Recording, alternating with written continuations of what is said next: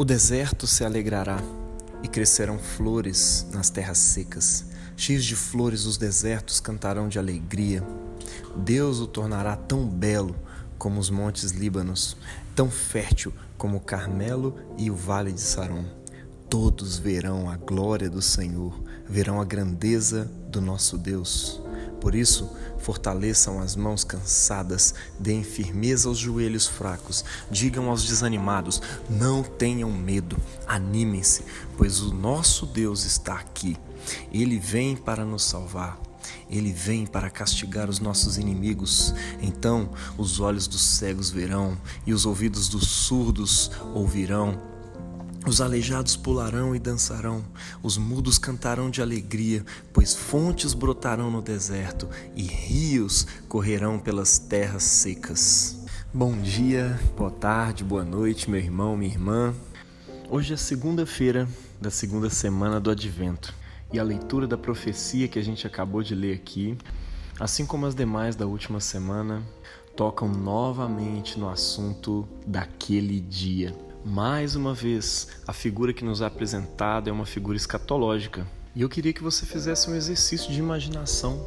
Comece a imaginar aí. Pegue novamente aí o capítulo 35 de Isaías, dá um pause nessa reflexão e comece a pensar aí com você como seria o dia em que o deserto e os lugares secos se alegrariam, onde flores nasceriam no deserto, onde o deserto cantaria de alegria e qual o motivo de toda essa euforia, de todos esses milagres acontecendo?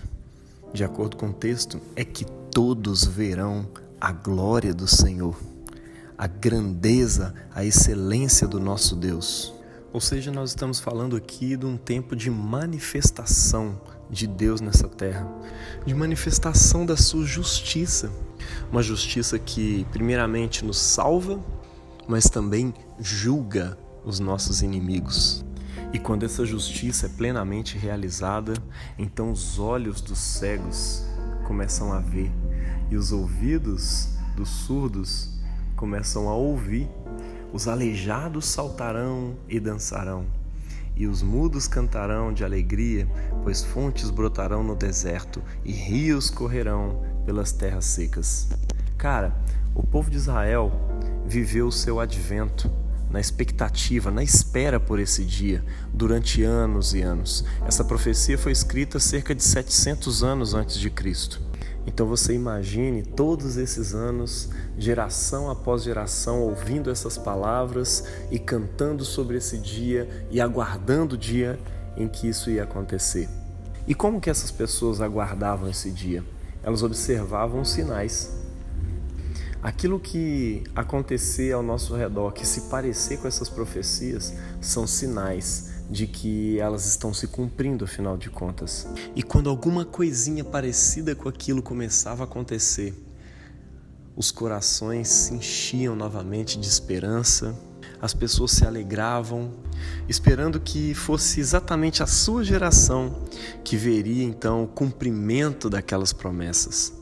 E agora eu queria que nesse exercício de imaginação você viajasse junto comigo para 700 anos depois dessas profecias. O povo ainda observando, olhando os sinais, alguns religiosos no deserto e alguns fariseus reavivando as chamas da esperança pela chegada desse dia, um dia que traria justiça e que, de acordo com o salmo que a gente lê hoje, a justiça e a paz finalmente se beijariam. Veja você que é uma esperança política também. Eles acreditavam corretamente, de acordo com as Escrituras, que um enviado de Deus viria para poder governar não somente Israel, mas todas as nações com justiça. Então a esperança desse povo era bastante concreta. Eles ficavam de olho em todos os sinais, porque quando eles vissem essas coisas começando a acontecer, eles saberiam que aquele dia estava chegando.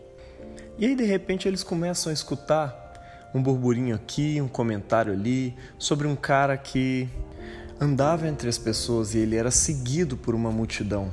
Alguns dizem que ele é um grande mestre, outros falam que ele é um grande profeta. Ouviu-se até que por meio das mãos dele alguns cegos começaram a enxergar. E alguns surdos começaram a ouvir. Parece que diversas curas estavam acontecendo através dele. Eu fico imaginando um cara que tinha um amigo aleijado, que de repente ouviu sobre esses sinais e pensou: cara, os olhos dos cegos estão se abrindo, os ouvidos dos surdos estão sendo desimpedidos. Isso são sinais de que aquele dia está chegando, e se esse dia está chegando, não são somente os cegos que vão enxergar, e nem somente os surdos vão ouvir, mas também os aleijados saltarão de alegria e dançarão diante do meu Deus. Eu imagino ele ali reavivando a esperança que ele havia ouvido nas sinagogas desde criança, na leitura do profeta Isaías. E então ele vira para o seu amigo e fala: Cara, o seu problema era incurável até hoje, mas agora vai se cumprir a profecia. Aquele dia chegou até nós. Cara, imagine que coisa esplêndida, que coisa fabulosa. Aquele homem confiou nos sinais. Ele pegou seu amigo e saiu empurrando, puxando ele em cima daquela cama. E quando ele chega perto de Jesus, ele percebe que, carregando o seu amigo, pelo menos, ele não conseguiria chegar perto dele. Mas a confiança de que ele estava vivendo finalmente aquele dia era tanta que ele dá um jeito de subir o seu amigo por cima do telhado e arrancar aquelas telhas e descer o seu amigo por uma corda em cima da sua cama, bem na frente de Jesus. E Jesus, percebendo o tamanho da fé daqueles homens, ele vira para aquele homem e diz: Olha, os seus pecados estão perdoados. E eu imagino que aquilo aumenta ainda mais a fé daquele homem que trouxe seu amigo aleijado para perto de Jesus, porque a profecia não dizia somente sobre curas, mas falava também sobre o perdão de Deus. Aqueles homens estavam diante do próprio Deus, poderoso para perdoar pecados. Aquele não era somente o dia da cura, mas era também o dia da salvação na vida daqueles homens. E alguns fariseus que estavam ali começaram a duvidar daquilo. E é, é interessante que eles estavam vendo essas coisas acontecerem, eles estavam vendo esses sinais que apontavam, sinais que de fato só aconteceriam quando realmente estivesse chegando aquele dia. Mas por inveja de Jesus e por causa da descrença diante da forma tão humilde como aquilo começou a acontecer e estava se desenvolvendo. De repente eles esperavam que aquilo deveria acontecer entre os mestres da lei, entre os sacerdotes, entre as pessoas ricas, mas de repente estava acontecendo entre os pobres. Então eles começam a querer colocar a reputação de Jesus em xeque diante das pessoas. É por isso que eles estavam observando Jesus o tempo inteiro. Mas naquele dia, diante de toda aquela multidão, ele olha para aqueles homens e fala: Eu sei o que vocês estão pensando se eu estou perdoando pecados, aquele dia profetizado por Isaías realmente acabou de chegar. E mais, se sou eu que estou fazendo, então eu tenho uma autoridade divina. O Filho do Homem tem poder na terra para perdoar pecados, para cumprir essa profecia da salvação de Deus chegando ao povo. Então ele pergunta para eles: o que é mais fácil? Dizer que os pecados deles estão perdoados ou dizer levanta-te e anda? Para que vocês saibam que o Filho do Homem tem poder na terra para perdoar pecados, para que vocês entendam de uma vez por todas que esse dia acaba de chegar para vocês através de mim. Eu digo a esse homem: levanta-te e anda. E naquele mesmo momento, aquele homem se levantou e andou.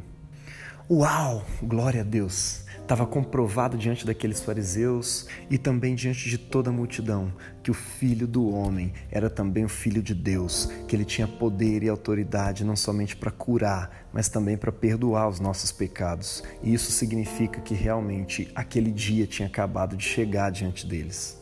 Mas eu queria que você atentasse também para o fato de que nem todas as profecias se cumpriram. Talvez isso possa colocar em xeque aí na sua mente o fato de Jesus ser realmente o, o Messias prometido, por meio de quem aquelas profecias se cumpriam. Mas não é isso que eu quero. Muito pelo contrário, eu quero que a sua esperança seja avivada, assim como a esperança daquele homem que tinha um amigo aleijado que ao ouvir sobre o fato de que alguns sinais se cumpriram, ele completou em sua mente o quebra-cabeças e disse: se isso aconteceu, o resto ainda vai acontecer e vai acontecer com meu amigo. Nós também vivemos essa expectativa hoje. Se tantas coisas aconteceram através de Jesus, Se tantas profecias relacionadas ao advento aconteceram através dele, nós também temos segurança de que o dia prometido, novos céus e nova terra, estão para chegar. E é por meio dele que nós acessamos essas coisas. E assim como suas curas e o seu perdão se manifestaram naquele tempo da encarnação do Verbo, de maneira a apontar para a chegada daquele dia, de maneira a apontar para o fato de que ele era o cumprimento daquelas profecias. Isso também vale para as nossas vidas hoje, para nós que estamos na expectativa de um segundo advento, da segunda vinda de Jesus prometida por Ele mesmo.